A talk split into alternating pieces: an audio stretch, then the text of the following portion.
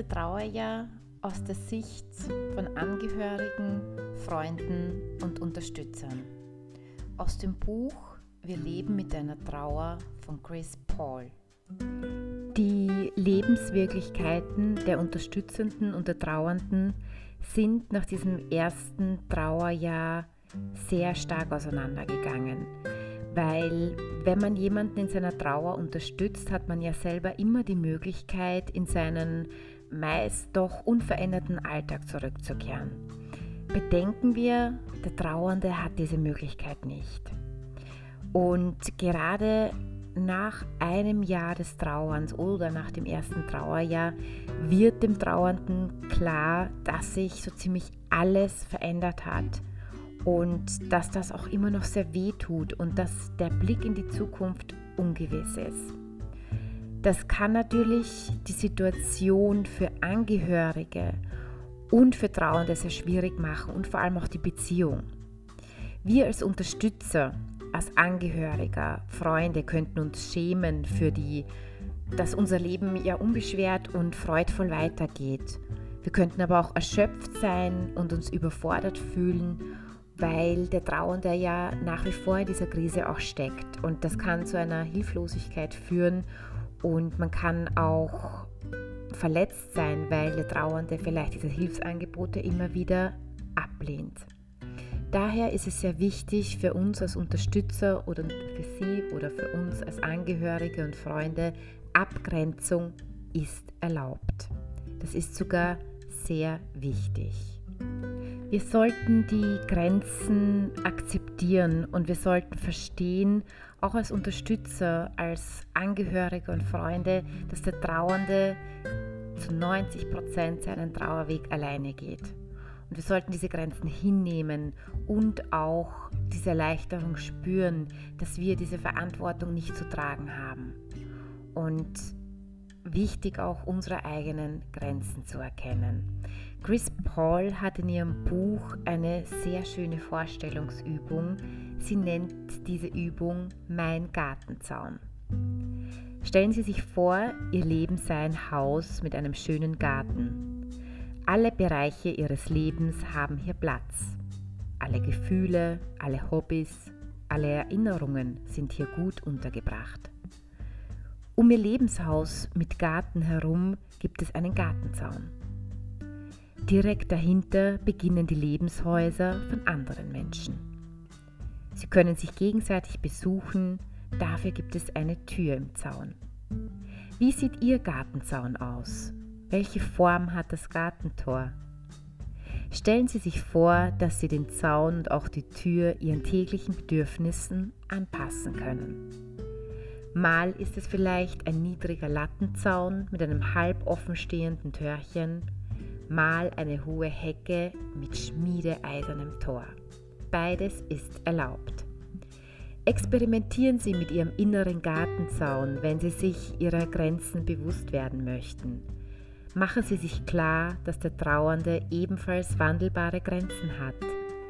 Stellen Sie sich vor, dass Sie beide sich am Gartenzaun begegnen und nach dem Treffen jeder in sein eigenes Lebenshaus zurückkehrt. Ein weiterer Tipp von Chris Paul sind die ressourcenorientierten Blicke. Wenn wir uns abgrenzen, ermöglicht uns das einen ganz neuen Blick auf den Trauernden. Und es geht nicht nur darum, Ratschläge zu geben oder Unterstützungsangebote zu machen, sondern uns einfach mal zu trauen, lediglich zu beobachten wie der Trauernde das macht, seinen eigenen Weg zu gehen. Dabei kann besonders diese Einstellung hilfreich sein. Es ist weder richtig noch falsch, es ist interessant. Weil, wie wir ja auch selber wissen, jeder Mensch trauert individuell und jeder Mensch hat seine eigenen Strategien, wie er aus einer Krise gestärkt hervorgeht. Das heißt, wir können beobachten und mal schauen, wie das der Trauernde, den wir unterstützen, macht. Ist er da eher aktiv oder ist er da passiv? Wie geht er eher in den Rückzug? Drückt er seine Gefühle aus oder neigt er sich eher zurückzuziehen und diese Gefühle zu unterdrücken? Es gibt hier jeder, es gibt hier kein richtig und falsch, sondern wir können auch als Beobachter und als Unterstützer noch einiges lernen. Wir können auch schauen, welche Kraftquellen nützt der Trauernde. Ist es die Natur, ist es der Sport oder die Kultur? Wie tankt dieser Mensch auf? Und wenn Sie als Angehöriger den Trauernden schon eine Zeit kennen, werden Sie vielleicht auch schon diese Strategien kennen. Man könnte das vielleicht vorsichtig in dem ein oder anderen Gespräch anbringen, den Trauernden vielleicht so ein bisschen einen Stupser geben, wenn er das, das denn benötigt und ansonsten einfach mit dem ressourcenorientierten Blick hinsehen, wo neue Kraftquellen entstehen. Wir dürfen als Unterstützer auch die eigene Sehnsucht nicht vergessen. Der Mensch, den wir unterstützen, der bedeutet uns ja etwas. Wir mögen ihn, wir lieben ihn. Und wir haben, bevor dieser Mensch einen Verlust erlitten hat, auch ein ganz anderes Leben geführt gemeinsam und wir haben Dinge miteinander geteilt, wir haben Unternehmungen gemacht und jetzt ist es so, dass der Trauernde mit seinem Trauerweg beschäftigt ist und, und das für uns Verluste bedeutet. Die vorher geteilte Freude, die gemeinsamen Unternehmungen sind erstmal Geschichte. Wenn der Trauernde für uns selber eine ganz wichtige Stütze im Leben war, dann haben wir natürlich auch eine Kraftwelle, eine eigene Kraftwelle bzw. Ressource verloren. Und da darf man Sehnsucht haben, da darf man den guten alten Zeiten nachtrauern und sich wünschen, der andere sollte doch möglichst bald wieder so sein wie früher. Aber dieser Wunsch wird sich nicht erfüllen, weil diese Trauerereignisse verändern Menschen. Und der Tod eines Vertrauten bedeutet für viele Trauernde einen tiefen Einschnitt in das bisherige Leben. Und natürlich bedeutet dieser Einschnitt auch, dass sich die Beziehung zueinander verändert. Wenn wir dem Trauernden sehr nahe stehen, dann führt das auch dazu, dass sich in unserem Leben etwas verändert. Und daher ist es auch so wichtig, immer wieder gut auf unsere eigenen Bedürfnisse zu schauen.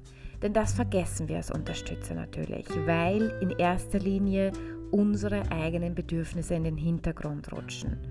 Und das ist aber auf Dauer einfach nicht möglich. Jahrelange Aufopferung führt natürlich zu einer tiefen Unzufriedenheit beim Unterstützer, auch wenn das auf den ersten Blick nicht so scheint. Eine Beziehung, die die Rollen von stark und schwach, bedürftig und gebend immer gleich einseitig verteilt, schafft Abhängigkeit. Sie macht den einen unmündig und den anderen so unzufrieden, dass er seine Machtposition auszunutzen beginnt. Und deswegen sollten wir uns unbedingt auch als Unterstützer auf unsere eigenen Bedürfnisse konzentrieren.